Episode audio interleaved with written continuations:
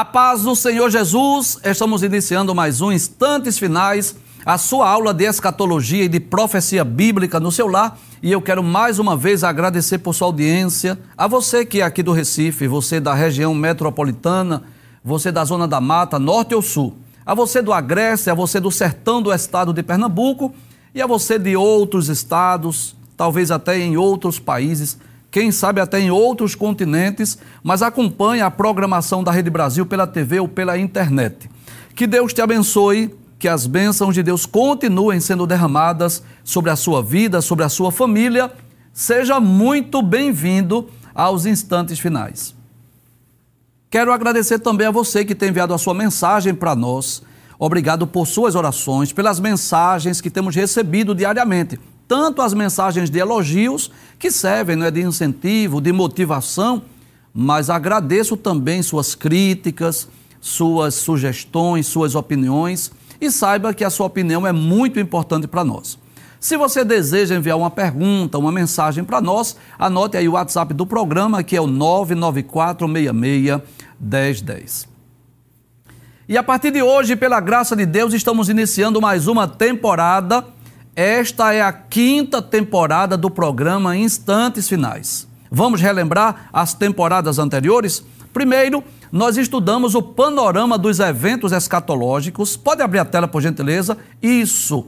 Nós estudamos todos os eventos escatológicos. Iniciamos falando sobre a morte. Pode trazer a tela, por favor. Explicamos sobre o estado intermediário, sobre a ressurreição dos justos, sobre o arrebatamento da igreja e fomos até o último evento que é o estado eterno e perfeito. Deixa eu mostrar, por favor, é, esse mapa mais uma vez. Pode abrir isso.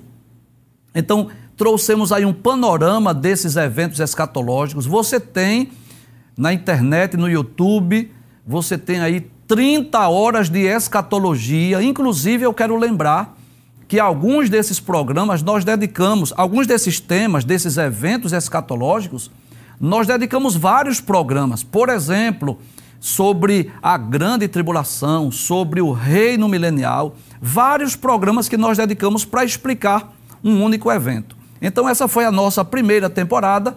Pode passar a tela agora. Estudamos também o livro do Apocalipse, versículo por versículo. Pode trazer a tela, por favor. E estudamos esse livro, né, que é considerado um dos livros mais difíceis da Bíblia, essa é a verdade, mas é um livro de suma importância para quem deseja conhecer a escatologia. E nós estudamos as visões, as revelações que João teve, não é? Quando estava exilado na ilha de Pátimos. E nós estudamos cada um desses versículos e, claro, que é, é mais importante, nós estudamos a mensagem desse livro para nós, né?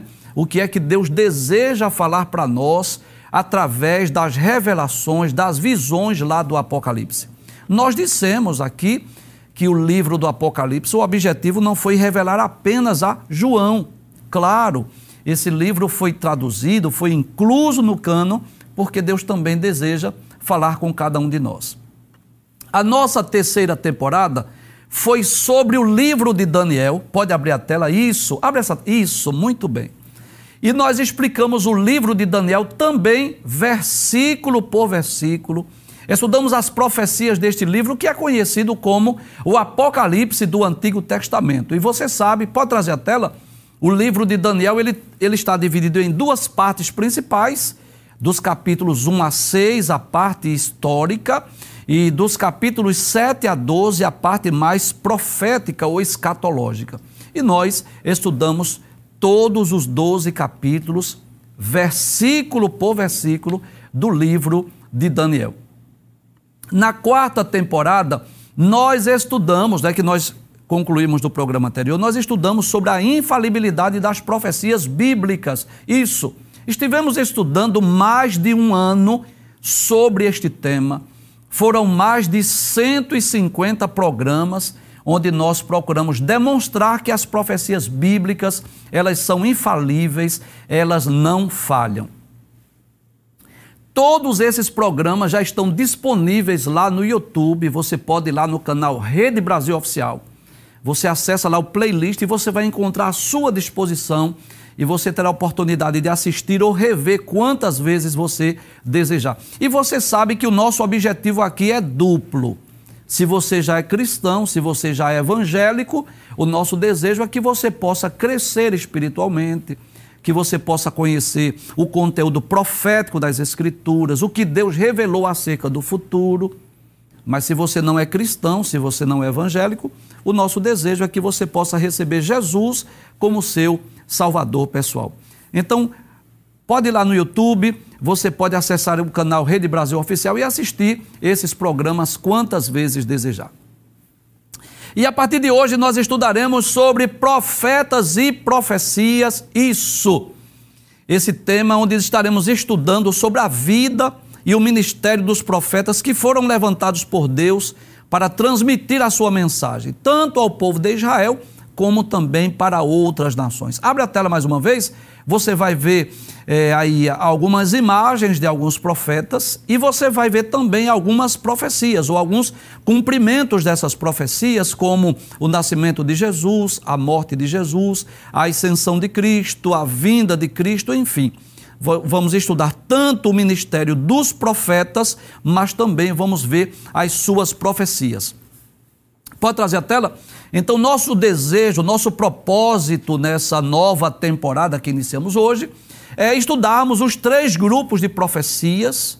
Nós vamos estudar profecias que já se cumpriram no passado, estudaremos profecias que estão se cumprindo em nossos dias e profecias que terão seu cumprimento em um futuro próximo.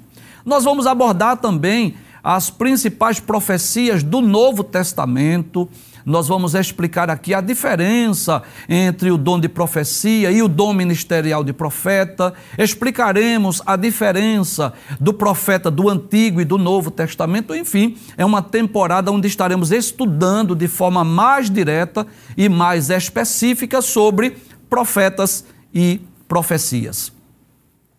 E hoje, nesse programa introdutório, nós vamos explicar, eu, eu gostaria até de dizer, relembrar, tá certo? Porque vocês já conhecem, vamos relembrar o que é um profeta. Quem eram os profetas, como eles foram levantados por Deus no passado. Vamos explicar o que é uma profecia, quais os objetivos, os propósitos das profecias bíblicas. Vamos também ver as muitas formas, as diversas formas pelas quais os profetas foram usados por Deus nós vamos ver no programa hoje que Deus não falou de uma forma única, que Deus não se utilizou dos profetas de uma única maneira, que Deus não entregou a mensagem de uma forma única. Não, vamos ver que houve uma diversidade na forma que esses profetas receberam a mensagem e transmitiram a mensagem de Deus ao povo, né? Ao povo a quem eles foram destinados. Vamos explicar também a diferença entre os profetas orais e os profetas literários. Vamos explicar o significado, né? Por que alguns profetas são chamados de profetas maiores, profetas menores. Inclusive, vamos trazer aqui algumas tabelas mostrando quem foram esses profetas. Na verdade, eu diria que esse programa introdutório nós vamos trazer algumas informações introdutórias que consideramos importantes para que nós possamos compreender os demais programas sobre profetas e profecias. Abre a tela mais uma vez, a tela principal. Isso, é sobre isso que vamos estudar a partir de hoje, profetas e profecias, e eu espero que você seja edificado através do estudo do ministério profético e de suas principais profecias. Pode passar a tela. Primeiro, nós queremos explicar o que vem a ser uma profecia. Traz a tela, por favor. Sempre que nós pensamos ou lemos acerca de profecia, logo nos vem à mente que é um anúncio de um evento futuro, de um evento que ainda vai se cumprir no futuro, ou de um evento escatológico. Já parou para pensar nisso? E nós vamos lembrar hoje que profecia não é só o anúncio de eventos futuros. A profecia é a mensagem de Deus transmitida através dos profetas, é a revelação da vontade de Deus. Então eu posso dizer que, embora a maioria das profecias dizem respeito a eventos futuros, a coisas que estão para acontecer no futuro, mas eu posso dizer que as profecias muitas vezes falaram dos dias atuais. Muitos dos profetas foram levantados por Deus, não necessariamente para anunciar eventos futuros, mas para falar os seus contemporâneos, para trazer a mensagem de Deus ao seu povo. Então eu quero esclarecer que uma profecia não é necessariamente algo futuro, profético ou escatológico. Também, mas não unicamente. Muitas vezes a profecia foi uma revelação da vontade de Deus para o seu povo. Vamos definir o que é uma profecia? Pode abrir a tela, por favor? Então você tem à sua esquerda uma imagem meramente ilustrativa, como que um profeta escrevendo a mensagem que recebeu da parte de Deus. E nós vamos dizer que a profecia, o que é? É uma revelação inspirada. Por que revelação?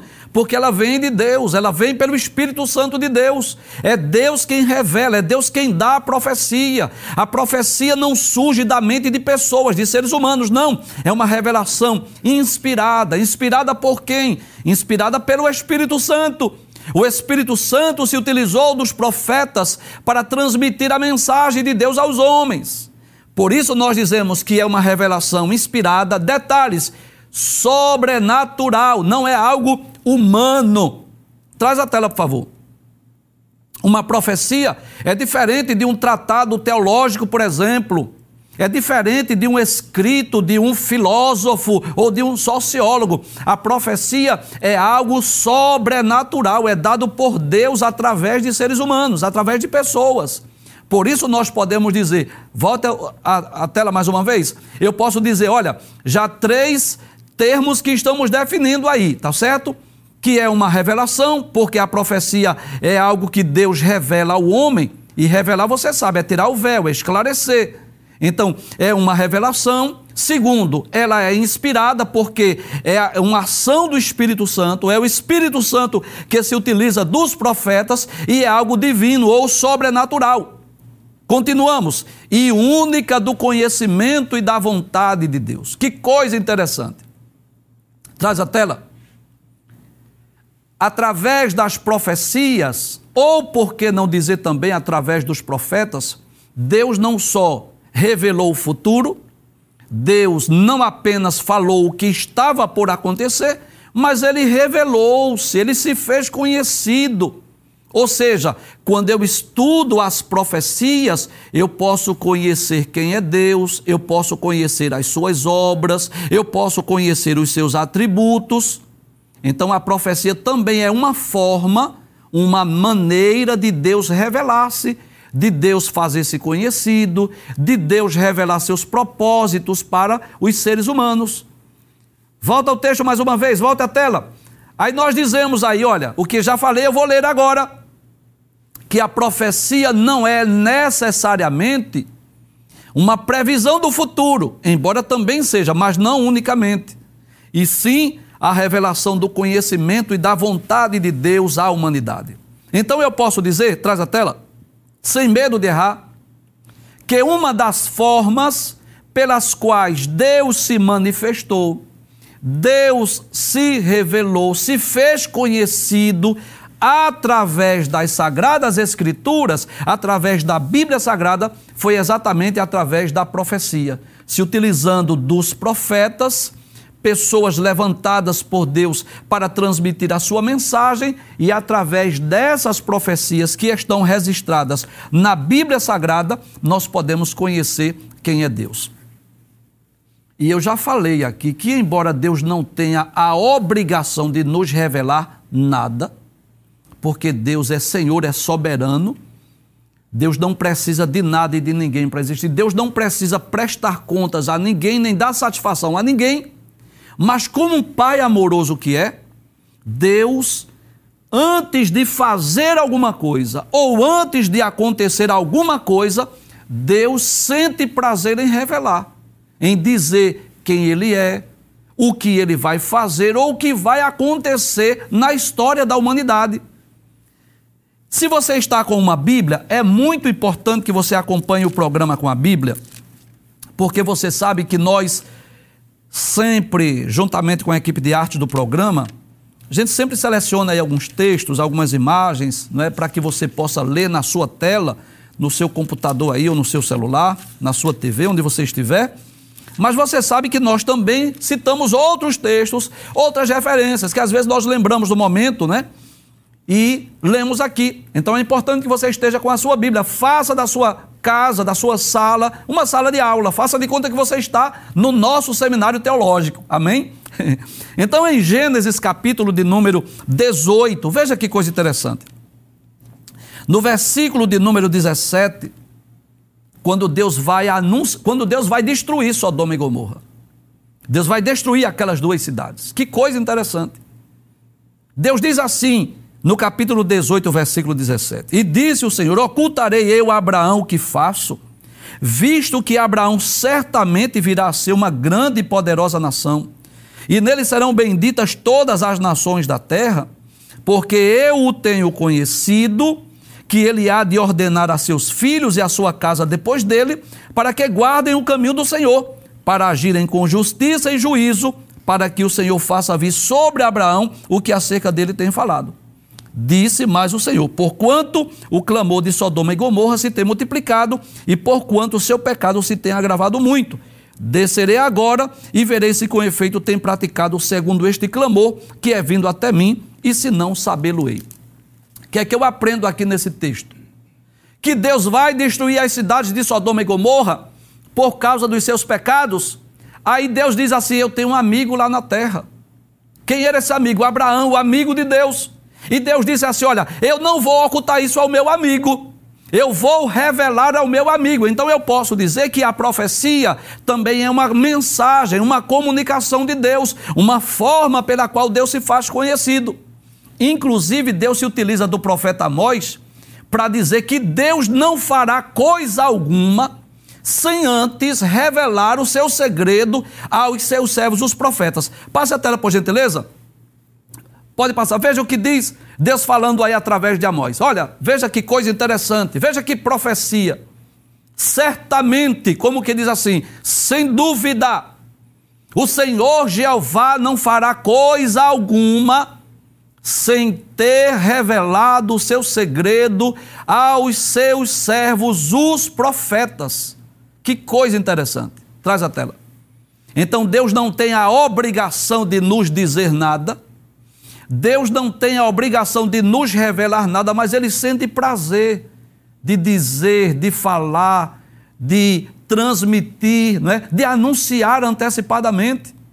Inclusive, o profeta Isaías, no capítulo 46, versículos 9 e 10, que é uma profecia específica sobre a destruição dos ídolos de Babilônia. Mas nos versículos 9 e 10 do capítulo 46, traz uma mensagem interessante sobre isso, sobre a profecia, a revelação de Deus, Deus se revelando, se fazendo conhecido. Passe o texto, por favor. Isaías 46, 9 e 10. Veja que coisa interessante. Deus diz através do profeta assim: Lembrai-vos das coisas passadas desde a antiguidade, que eu sou Deus, e não há outro Deus, não há outro semelhante a mim. Primeira lição que eu quero extrair desse texto, traz a tela. Deus é incomparável. Não há nada, não há ninguém que possa ser comparado a Ele. Percebeu? que a profecia não é só um anúncio do futuro, mas uma revelação de quem Deus é? Observe, Deus está dizendo que Ele é incomparável, que não existe outro Deus, que não existe outro Deus semelhante a Ele. Então eu posso dizer que lendo, que estudando as profecias, eu posso conhecer quem é Deus, eu posso conhecer os seus propósitos, as suas obras, os seus milagres, o seu poder, a sua soberania. Então Deus se faz conhecido através dos profetas, através das profecias. Volta o texto. Aí Deus diz: lembrem-se das coisas passadas desde a antiguidade, que eu sou Deus, que não há outro Deus, não há outro semelhante a mim. Aí Deus diz que anuncia o fim desde o princípio. Que coisa maravilhosa. Traz a tela. Inclusive, nós estudamos recentemente uma profecia da epístola de Judas, que não é Judas Iscariotes, é Judas, irmão de Jesus, que se converteu após a ressurreição de Cristo. E Judas, que é o penúltimo livro do Novo Testamento, ele faz menção a uma profecia que foi proferida por Enoque. Detalhes: Enoque, o sétimo depois de Adão. Com certeza, uma profecia oral que foi transmitida de pais para filho. Então, essa profecia que foi proferida há aproximadamente seis milênios, mais ou menos isso, seis milênios atrás.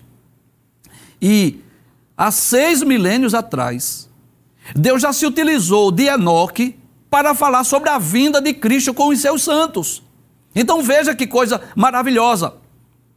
Por volta do ano 700 antes de Cristo, Deus se utiliza de Isaías para dizer que ele é incomparável, que não há outro Deus semelhante a ele. Por quê? Porque Deus anuncia o fim desde um princípio, desde o princípio. Aí eu lembrei-me dessa profecia de Enoque que foi mencionada por Judas. Logo nos primórdios, a sétima geração depois de Adão, Deus já se utilizou de um profeta, Deus já se utilizou de Enoque para dizer: olha, Cristo vem com os seus santos, e quando ele vier com os seus santos, ele vai exercer juízo sobre os ímpios e sobre os homens que cometem impiedade. Que coisa interessante. Ainda eram os primórdios, as primeiras civilizações, as primeiras gerações, mas Deus já estava se utilizando de Enoque para dizer: olha, olha Jesus vai vir e quando ele voltar, ele vai exercer juízo sobre os ímpios. Então Deus diz através de Isaías que ele anuncia o fim desde o princípio. Abre o, te o texto mais uma vez, a tela. Aí diz: E desde a antiguidade as coisas que não sucederam. Traz a tela. Então observe, por exemplo, que há muitos eventos proféticos futuros e escatológicos, como por exemplo, o arrebatamento da igreja, como por exemplo a grande tribulação, o reino milenial, o juízo final, que ainda vai acontecer, mas que Deus já anunciou. Que nós podemos conhecer esses eventos porque já nos foi revelado.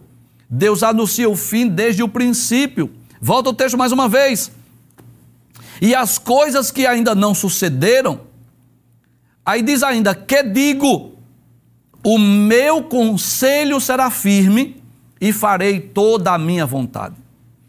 Então, baseado nesse texto de Isaías, eu posso dizer que através da profecia Deus se revela, Deus diz quem Ele é, nós podemos conhecer o poder de Deus, a grandeza de Deus, a soberania de Deus, as obras de Deus, as maravilhas de Deus. Nós podemos conhecer o futuro, porque através das profecias Deus revela com antecedência aquilo que ainda vai acontecer e nós podemos conhecer a soberania de Deus, porque Deus diz assim: que digo, o meu conselho será firme e farei toda a minha vontade. Eu, então eu posso compreender também, estudando as profecias, essa soberania de Deus, o Deus que controla a história dos homens, o Deus que está presente na história da humanidade e revela as suas obras, revela a sua vontade através das profecias e, por que não dizer, através das sagradas escrituras. Pode passar o texto mais uma vez, pode passar a tela. Vamos ver agora um texto lá do Novo Testamento, para nós entendermos o que é uma profecia, para nós entendermos que a profecia é a revelação de Deus através de pessoas, de seres humanos, de homens que Deus escolheu. Observe que nós dissemos aqui que uma profecia é uma revelação, que a profecia é sobrenatural, que a profecia foi inspirada. Vamos confirmar essas informações? Para nós termos uma base sólida, uma base bíblica, para confirmarmos que a profecia é algo sobrenatural, que foi inspirado pelo Espírito Santo? Olha o que é que o apóstolo Pedro diz na sua segunda epístola, capítulo 1, versículos 19 a 21. Veja o que Pedro diz: E temos muito firme, traz a tela. O que é uma coisa firme? É algo inabalável.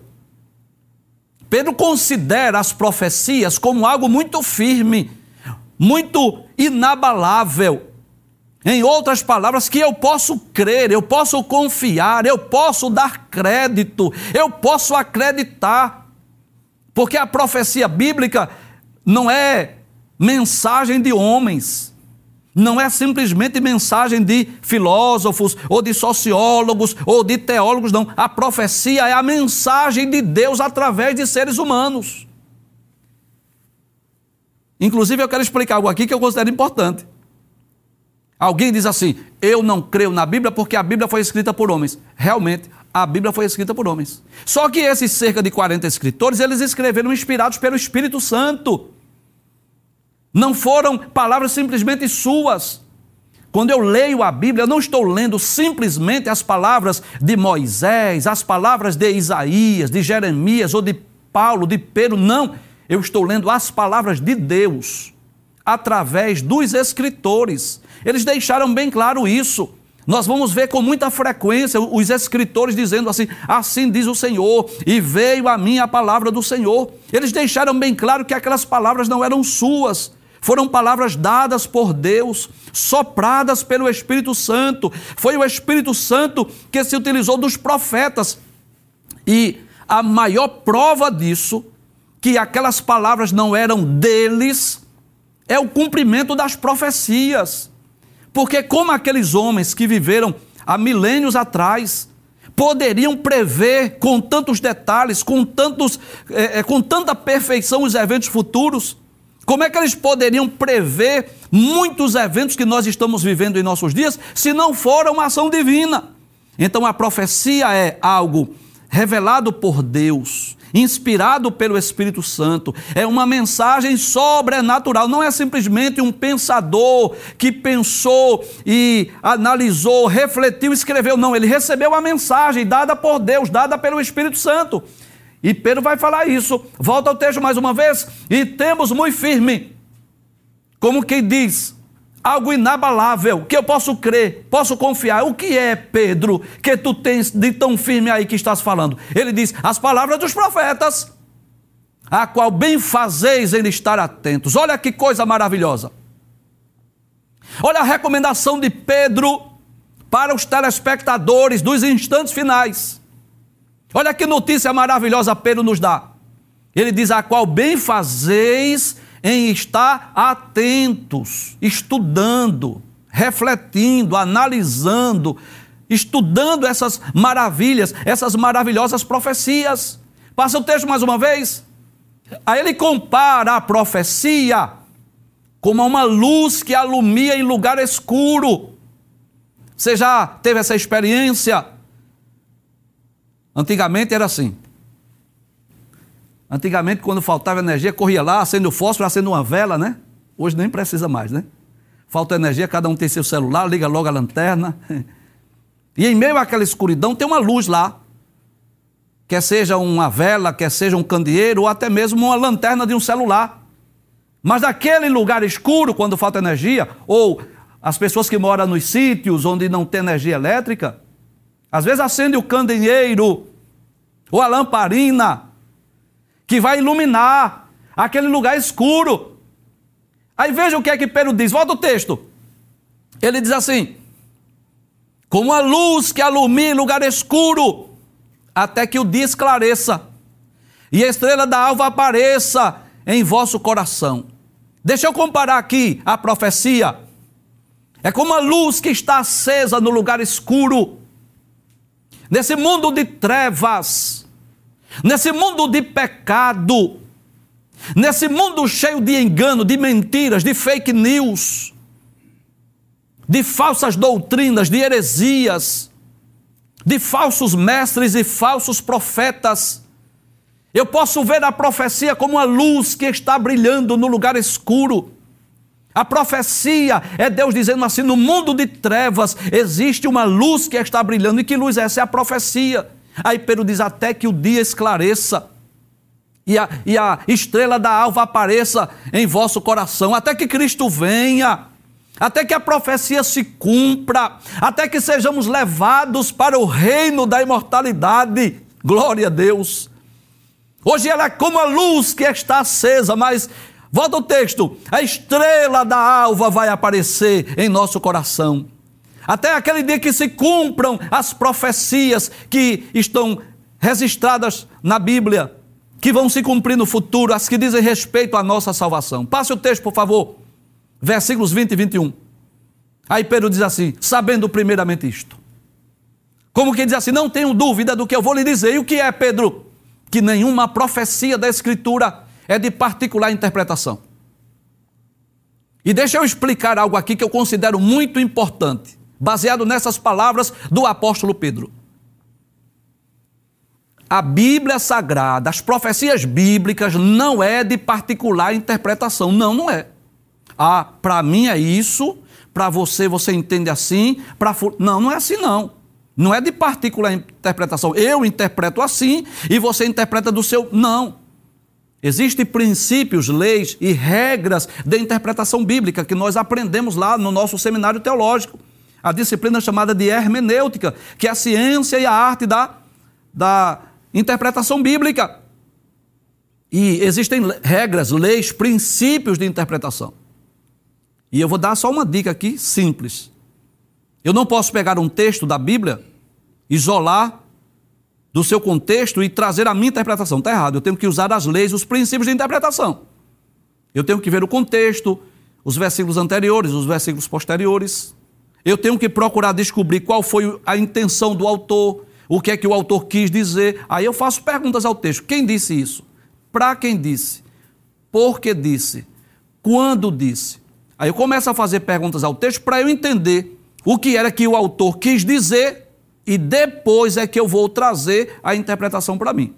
Primeiro lemos o texto, depois interpretamos o texto e só depois que nós aplicamos o texto. Então eu não posso fazer da Bíblia Sagrada ou da profecia uma interpretação pessoal. Eu acho isso, eu penso isso, eu acredito nisso. Está errado. Eu tenho que dar a interpretação correta, que era aquela desejada pelo Espírito Santo e desejada também pelo escritor da profecia ou da epístola, seja lá qual for o livro da Bíblia. Mas para concluir esse texto, volta mais uma vez, ele diz que a profecia da Escritura não é de particular interpretação. Aí veja o que ele diz: porque a profecia nunca foi produzida por vontade de homem algum. Não, não partiu da vontade humana. Lembra da epístola de Judas que nós estudamos recentemente? Que Judas disse assim: Eu queria falar acerca da salvação comum, mas eu tive por necessidade escrever sobre a necessidade de batalhar pela fé que uma vez foi entregue aos santos. Como que diz assim, eu queria escrever um assunto, mas o Espírito Santo disse: Não, Judas, escreva sobre a necessidade de batalhar pela fé. Então a profecia não é produzida por vontade de homem. E é por vontade de quem, Pedro? Ele diz: mas os homens santos de Deus falaram, inspirados pelo Espírito Santo. Traz a tela. Então eu posso dizer que a profecia é uma revelação de Deus, uma revelação inspirada, sobrenatural, dada por Deus através dos profetas. Quando Deus se faz conhecido, revela a sua vontade, revela a sua soberania e também nos mostra o que vai acontecer no futuro. Mas quem eram os profetas? Creio que você já sabe de, de, definir, descrever quem eram os profetas, mas vamos relembrar quem eram os profetas? Passa a tela, por gentileza. Eu posso dizer que o profeta é um mensageiro, um porta-voz de Deus. Quem foram os profetas? Foram pessoas chamadas por Deus, capacitadas por Deus, para transmitir a mensagem de Deus aos homens.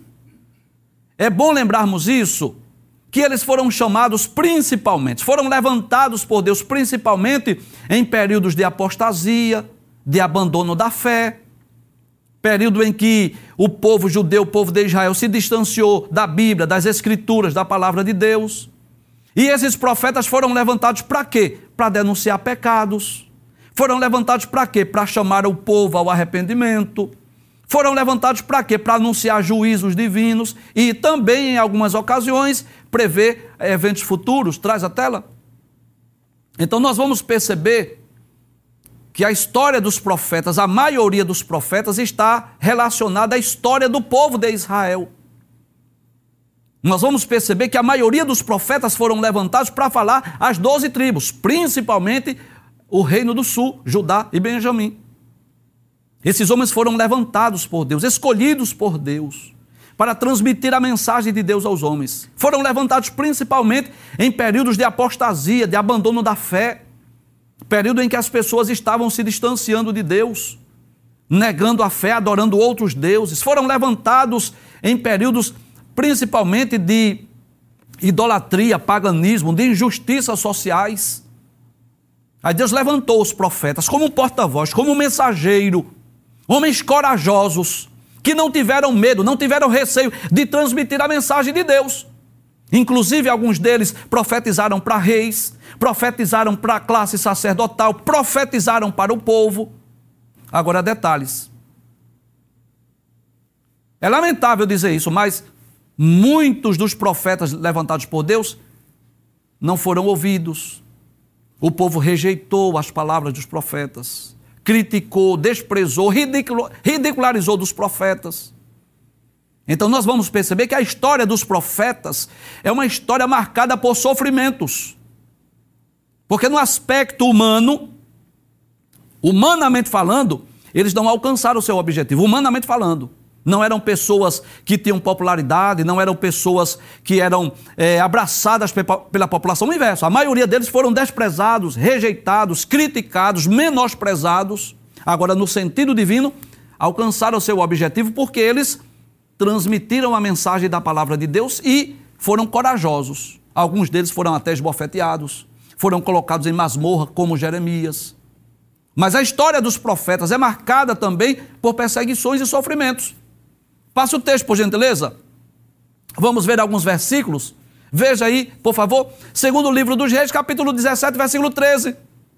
E o Senhor pro protestou a Israel e a Judá pelo ministério de todos os profetas e de todos os videntes, que os videntes também eram aqueles que tinham visões, também eram chamados de profetas. E qual era a mensagem desses profetas que foram levantados em período de apostasia, de abandono da fé? A mensagem era essa: convertei-vos dos vossos maus caminhos, guardai os meus mandamentos e os meus estatutos, conforme toda a lei que ordenei a vossos pais e que eu vos enviei pelo ministério de meus servos, os profetas. Olha aí. O que é que eu aprendo nesse texto de segundo livro dos reis, capítulo 17, versículo 13? Que eles foram chamados, volta o texto, por favor, que eles foram chamados no período de abandono da fé. Que a mensagem dele era essa: convertei-vos dos, dos vossos maus caminhos que eles diziam: guardai os meus mandamentos, chamando o povo para perto de Deus. Passe o texto, por favor. Mas o que aconteceu? O povo não deu crédito, o povo não deu ouvidos. Olha o que diz o segundo livro das Crônicas, capítulo 24, versículos 18 e 19. Eles deixaram a casa do Senhor, eles quem? O povo de Judá, o povo de Israel. Serviram as imagens do bosque e aos ídolos. Então veio grande ira sobre Judá e Jerusalém por causa desta culpa. Porém, enviou profetas entre eles para os fazer tornar ao Senhor, os quais, olha, protestaram contra eles, mas eles não deram ouvidos. Olha, o povo não deu ouvido aos profetas. Passe o texto, por favor, para a gente ver ainda. E o Senhor, Deus de seus pais, lhes enviou a sua palavra pelos seus mensageiros, madrugando e enviando-lhes, porque se compadeceu do seu povo e da sua habitação. E o que eles fizeram? Zombaram dos mensageiros de Deus desprezaram as suas palavras e escarneceram dos seus profetas. Traz a tela. Então é com pesar no meu coração que eu digo isso, mas isso é real, é uma, uma verdade, uma realidade. Embora tenham sido homens corajosos, audaciosos, levantados por Deus, mas nem sempre foram ouvidos. Nem sempre as suas mensagens foram recebidas de bom grado. Muitas vezes foram criticados, rejeitados, desprezados mas eles cumpriram a contento a sua missão. E qual foi a forma, o modo que Deus enviou essas mensagens? Pode passar a tela, por favor. Como foi? Pode passar a tela, por favor. Como foi a forma, a maneira que Deus falou pelos profetas? A maneira foi diversificada. A maioria deles ouviram Deus falando, ouviram nitidamente a voz de Deus, mas outros tiveram sonhos, tiveram visões, ou outros interpretaram sonhos, como foi o caso de Daniel. Outras vezes Deus mandou seres angelicais, então a gente percebe aí que não existe uma forma única de Deus transmitir a sua mensagem aos homens. Deus diversificou o modo, o meio, a maneira.